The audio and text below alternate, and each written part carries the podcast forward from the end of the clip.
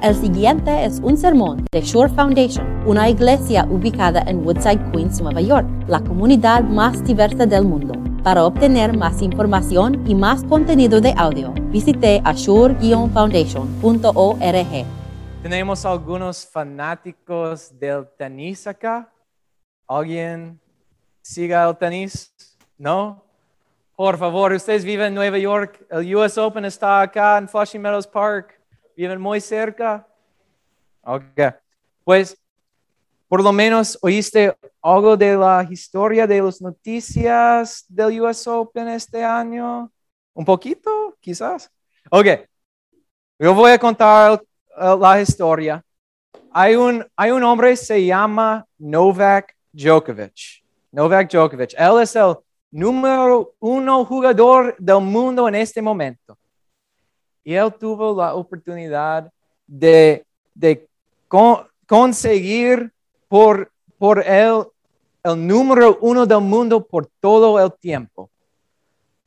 Él tuvo una oportunidad de hacer algo que nadie ha hecho desde 1969.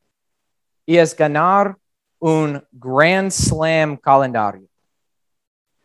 Significa ganar los cuatro torneos más grandes del mundo del tenis en un año. Ok. Mucha gente vin, venían a, a, ver estos partidos de Novak Djokovic, pero una persona estaba un poco más importante que los otros y se llama Rod Laver, porque él era la última persona quien ganó el Grand Slam calendario. Y él estaba viendo a cada partido de Novak Djokovic. ¿Sabes qué fue más divertido que ver el tenis? Y, y el tenis estaba, era fantástico. Pero mirar a la cara de Rod Laver fue mucho más divertido. Para ver si o no estaba apoyando a, a Novak Djokovic. ¿Tú hubieras hinchado por, por Novak Djokovic si, si hubieras estado acá como, como Rod Laver? ¿Hubieras hinchado por el tipo más joven, más poderoso, más importante en este momento? ¿Tú hubieras hinchado por el hombre que iba a robarte de un poco de, de su gloria. Pues no, no, no importa porque al fin Djokovic perdería muy mal. Y, y al último partido estaba sollozando en la cancha, en frente de todos, porque él se dio cuenta de que su oportunidad de, de ganar más y más gloria se perdió la oportunidad. Sabemos, conocemos este sentimiento, ¿no? De, de tener una oportunidad de, de tener más gloria, pero fracasemos. Y sentimos muy, muy mal. Quizás no vamos a llorar en una cancha con millones de personas mirando, pero conocemos ese sentimiento. La gloria es difícil encontrar.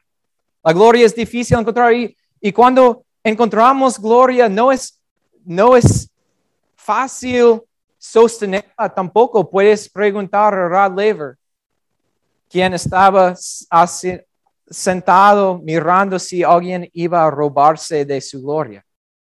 Es difícil encontrar la gloria. Hoy día Jesús tiene gloria por nosotros. Él quiere que encontremos la gloria y, y nos da tres consejos para encontrar la gloria. Primero, deja buscar en el lugar equivocado. Segundo, toma una pista de Jesús dónde está la gloria y finalmente refléjalo, refleja la gloria de Jesús. Por favor, pónganse de pie. Vamos a leer el Evangelio de hoy.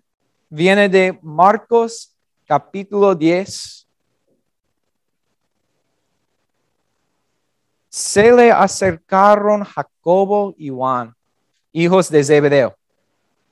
Maestro, le dijeron, queremos que nos concedas lo que te vamos a pedir. ¿Qué quieren que haga por ustedes?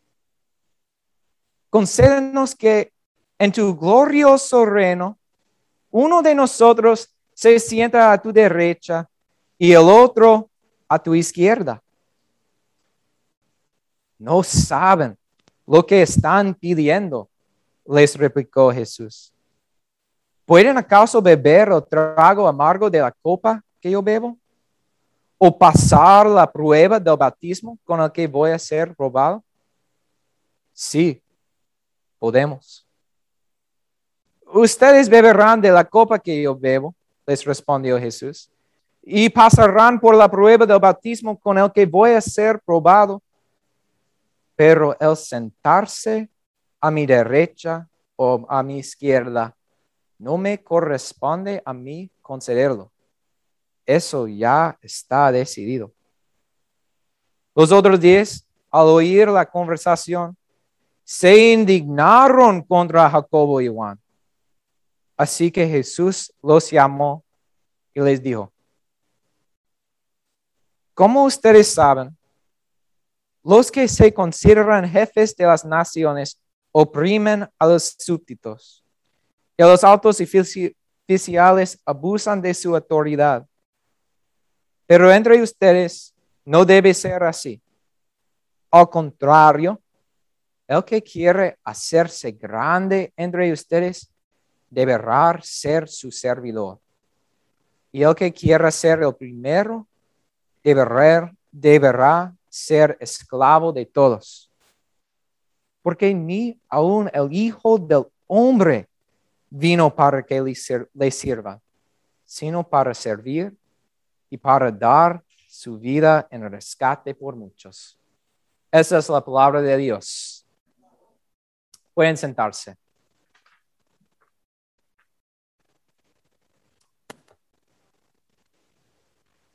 ¿Qué hicieron mal Jacobo y Juan? ¿Qué hicieron mal? Yo sé que ustedes saben que, hicieron algo raro, algo mal, pero ¿qué es? ¿Puedes poner el, dedo en, lo que pasó? Esta pregunta grande, tan atrevida, tan atrevida. ¿Queremos que nos canse lo que te vamos a pedir? ¿Ese es el problema? Pienso que no. Pienso que Jesús nos enseña a orar así, con, con mucha, mucha fe, ¿sí? Entonces, ¿qué es el problema? Es que ellos querían estar muy cerquitas a Jesús. Tampoco pienso eso es el problema, porque esto es, es fe. Querer estar con Jesús en su gloria es fe. Entonces, ¿qué es el problema? ¿Qué es el problema que, de lo que hicieron Jacobo y Juan? Es que ellos estaban tratando de encontrar su gloria en compararse a los otros, ¿no? Que ellos estaban pidiendo al hacer estar a la izquierda y a la derecha de Jesús que significa que los otros diez discípulos estarían un poco más lejados, un poco menos poderosos, un poco menos importantes. Esto es, es lo que estaba pasando y nosotros humanos cuando alguien hace algo así, inmediatamente nosotros sabemos. Es como una alarma suena en nuestras mentes, que alguien está tratando de subir encima de nosotros como una escalera. y es alarma. Y, y los, los discípulos uh, saben que esto estaba pasando. Entonces, Marcos dice que los discípulos se indignaron contra Jacobo y Juan. Se indignaron. Indignarse es, un poco diferente que, enojarse, ¿sí? Porque si, si estoy caminando con mi, con mi uh, en, en, la calle, caminando y alguien me empujó al, al suelo, voy a ser enojado. Pero si estoy caminando con mi abuelita tan preciosa, tan frágil, y, y estoy caminando y alguien le empujó al suelo, voy a ser, voy a indignarme, ser indignado, ¿sí? Ah, porque esto es injusto, es injusto lo que pasó. Y esto es como sintieron los discípulos. Como si Jacobo y Juan empujaron a su abuela. Es injusto lo que hicieron Jacobo y Juan. ¿Qué hizo sonar tu alarma esta semana? ¿Qué hizo sonar cuando le dio cuenta de que alguien estaba tratando de usarte como una escalera o por pasar más, más alto por medio de, tú. Fue cuando, cuando alguien, tu compañero de, del trabajo, uh, dijo algo. Fue cuando estabas en una conversación de la política y él, alguien te dijo que ellos saben más que, que tú. ¿Qué hizo sonar tu alarma? Todos nosotros tenemos este sentimiento que nosotros merecemos la gloria. Todos nosotros pensamos que merecemos la gloria y no los otros. Y esto estaba pasando con los discípulos. Estaba pasando con Jacobo y Juan también nosotros. Y Jesús sabe nuestros corazones. Jesús sabe que, que nosotros quieren nada más que más gloria terrena. Pero Él, en vez, en lugar de, rechazarnos, en lugar de rechazar a Jacobo y Juan en frente de todos los discípulos para un aplauso de los otros discípulos, Él gentilmente les guía a la gloria real. Desde el lugar equivocado hasta gloria real. Y él hizo esto usando pistas de dónde está la gloria. Entonces toma una pista de Jesús. Y la primera pista de Jesús viene de, su respuesta a, lo que dijeron Jacobo y Juan. Y él dijo en versículo 38, no saben lo que están pidiendo. Jacobo y Juan, ustedes dicen que quieren la gloria mío, que quieren estar conmigo en mi gloria, pero ustedes no saben dónde está mi gloria. Esa es la primera, es la primera pista.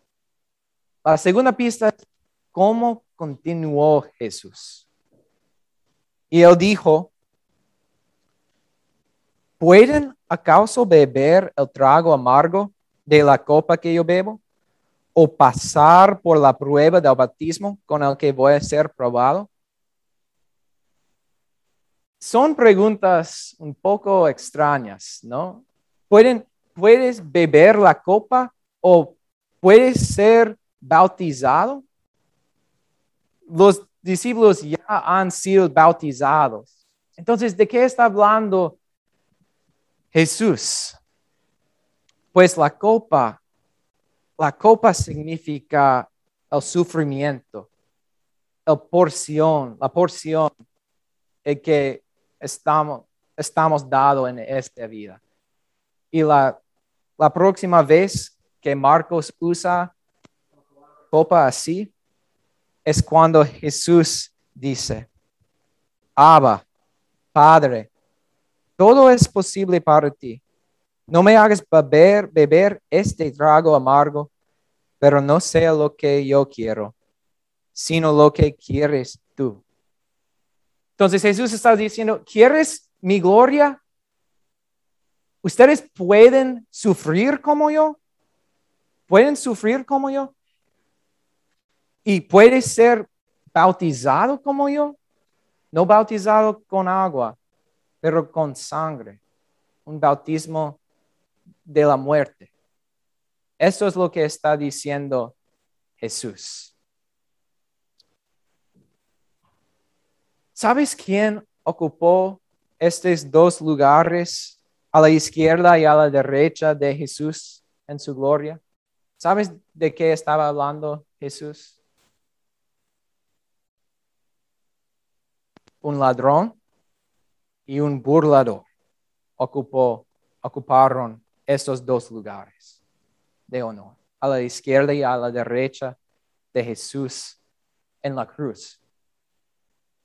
Es asombroso, ¿no? Que, que Jesús, cuando Jacobo y Juan estaba pidiendo para estar en la gloria de Dios, la gloria de Jesús, Jesús está hablando de su cruz.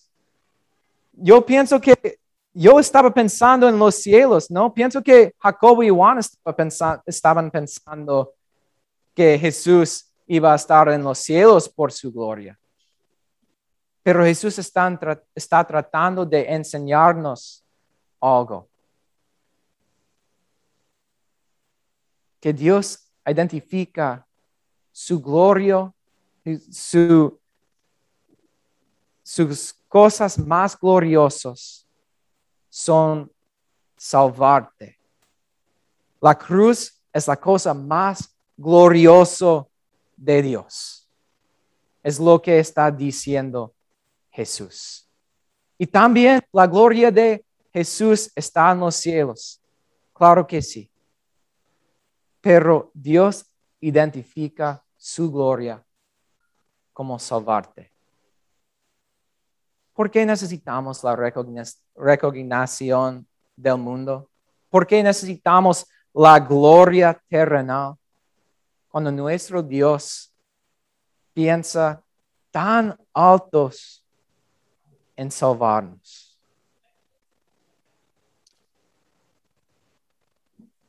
Toma una pista de Jesús.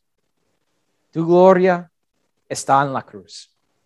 Entonces, Jesús dice que aquí está mi gloria, aquí está mi gloria en la cruz. Entonces, refléjalo, refléjalo, refleja mi gloria. Y quizás podemos identificar cómo bien hemos reflejado la gloria de Jesús en preguntar nosotros mismos una pregunta, una pregunta. ¿Cuáles grandes preguntas estamos pidiendo a Dios? Cuando oramos, ¿estamos orando por la sanación para que otros nos vean como poderosos otra vez? ¿O para que servir a Dios con toda nuestra, todo nuestro cuerpo? Estamos pidiendo a Dios por este nuevo trabajo para conseguir más dinero o para que podamos servir mejor a Dios en estos lugares. Tan fácilmente podemos buscar el lugar equivocado otra vez. Pero lo grandioso de nuestro Dios es que Él gentilmente nos guía desde el lugar equivocado a gloria real. Y Jesús te dice, ¿puede ser un servidor como yo? ¿Puede? ¿Puede ser un esclavo de todos como yo? Si quiere gloria, ¿puede hacer esto? Y como Jacobo y Juan, humillante, podemos decir, sí, puedo. Y, y Jesús nos dice, sí, lo harás, lo harás, porque te ha dado el poder, te ha dado el amor para hacer esto. Y yo voy a ayudarte. Jesús nos ha dado poder y la gloria en la cruz. Y ahora podemos servir a Dios. Porque ni aun el Hijo del Hombre vino para le sirvan, sino para servir y para dar su vida en rescate por muchos. Así que deja de buscar en el lugar equivocado por la gloria. Pista de Jesús, tu gloria está en la cruz. Y refléjalo, refléjalo. Esta es gloria real. No va a dejarte sollozando en una cancha ni incómodo en un asiento mirando si alguien va a robarte de su gloria. Pero sentado en paz, sentado en gloria con Jesús. Izquierda o derecha, no importa. Estamos en gloria con Jesús.